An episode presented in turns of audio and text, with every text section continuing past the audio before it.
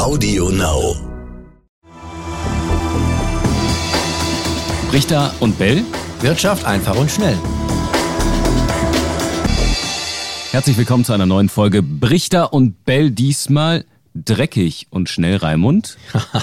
Das ist das Motto heute. Klingt schon mal interessant. Äh, Herzlich willkommen ihr da draußen. Ja, wir wollen uns in loser Reihenfolge auch mal mit den dunklen Seiten der Wirtschaft beschäftigen. Crime gehört natürlich auch zur Wirtschaft. Ich denke, heute mal tasten wir uns ganz, ganz langsam vor in diese Richtung. Wir versuchen es mal. Es ist eigentlich ja gar nicht so ein Topic, was in, in die Wirtschaft gehört, aber natürlich im Darknet wird ja auch in gewisser Weise die Wirtschaft ja, wiedergespiegelt. Sie findet dort statt, dort werden Dinge gekauft, dort fließt Geld, dort fließen Kryptowährungen.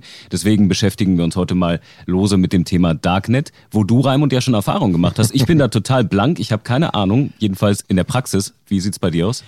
Also, ich habe da Erfahrung aus folgendem Grund. Ähm, wir wissen ja, wenn wir normalerweise im Internet sind, hinterlassen wir unsere Spuren. Und gerade wir Journalisten äh, wissen, wenn wir da auch mal recherchieren über Dinge, äh, die wir vielleicht nicht jedem auch äh, mitteilen wollen, da sind wir leicht nachvollziehbar. Und deswegen ist es auch für Journalisten durchaus sinnvoll, mal dieses Darknetz, das dunkle Netz zu betreten. Und das geht ganz einfach mit dem sogenannten Tor-Browser. Habt ihr vielleicht schon mal da draußen von gehört? Das ist ein Internetbrowser wie, wie Edge oder wie Safari. Nur eben, dass man da anonym unterwegs sein kann. Warum? Was heißt Tor? T-O-R steht für The Onion Router. Onion, also Zwiebeln. Ja. Genau wie bei einer Zwiebel muss man hier mehrere Schichten entfernen, um dann vielleicht tatsächlich erstmal auf den tatsächlichen Verursacher einer Anfrage im Internet zu kommen. Und deswegen heißt das Ding Tor-Browser. Und das kann man sich ganz einfach runterladen, wie jeden Browser auch. Gibt eine Schwierigkeit. Ähm, der Browser wird dann richtig langsam.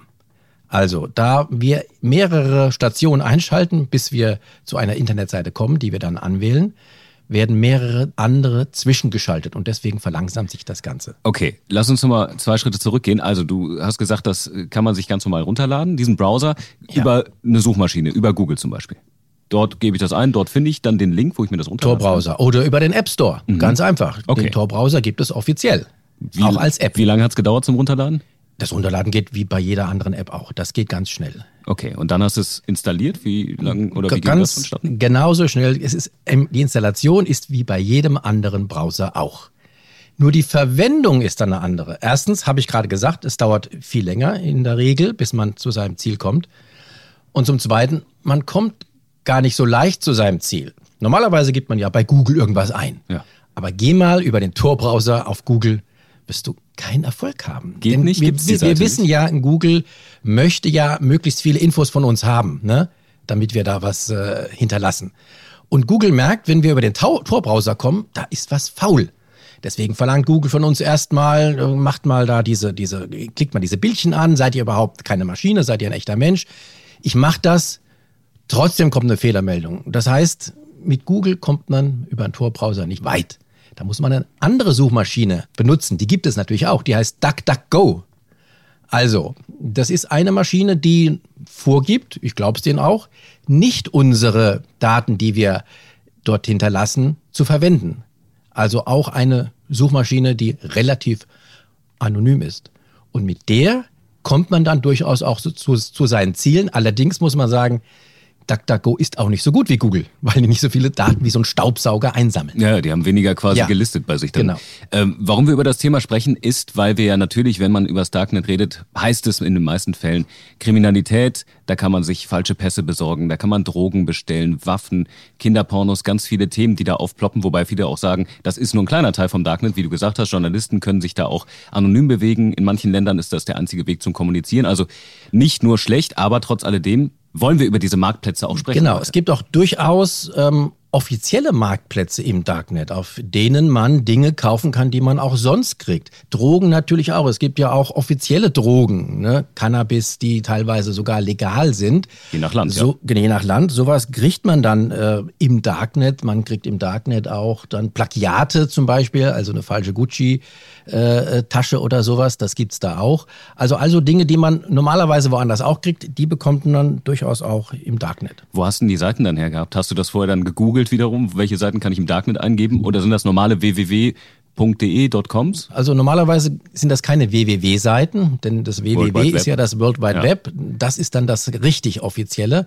Die Seiten sind dann meistens ohne www. Aber ich sage auch gleich, ich bin genauso noch am Anfang dieser Recherche und wir werden dann in einer der nächsten Folgen auch mal tiefer einsteigen und ich werde einige dieser interessanten Seiten versuchen zu besuchen. Ja, wie willst du das versuchen? Also, wenn ich mich jetzt, äh, wenn ich versuche, das, das nachzuvollziehen, woher komm, wie komme ich auf die Seite? Also ganz klar, ich werde auf keinen Fall einen äh, offiziellen Browser nehmen. Ich werde auf jeden Fall den Tor-Browser nehmen, denn ich will auch nicht, wenn ich Darknet im Internet eingebe, in die Suchmaschine, dann irgendwo, dass da jemand auf mich aufmerksam wird das, oder auf meinen Computer aufmerksam wird. Ich werde diese Recherche auf jeden Fall nur mit dem Tor-Browser. Wie es genau abläuft, weiß ich noch nicht, aber darüber berichte ich dann später. Ja, das ist doch ein guter Teaser, so sagen wir das ja. Wir sind gespannt, Raimund. Du wirst berichten, ich werde ja, dich fragen und äh, ihr könnt auch fragen was Raimund da mal vielleicht eingeben soll. Oder genau, was ihr für Erfahrungen gemacht habt. Vielleicht habt ihr schon mehr Erfahrung wie wir. Also, ja. wir wollen das gerne mit euch gemeinsam erkunden. Also, bei uns anfragen bzw. uns Tipps geben unter brichterundbell@ n-tv.de. So sieht's aus. Ciao, ciao. Richter und Bell. Wirtschaft einfach und schnell.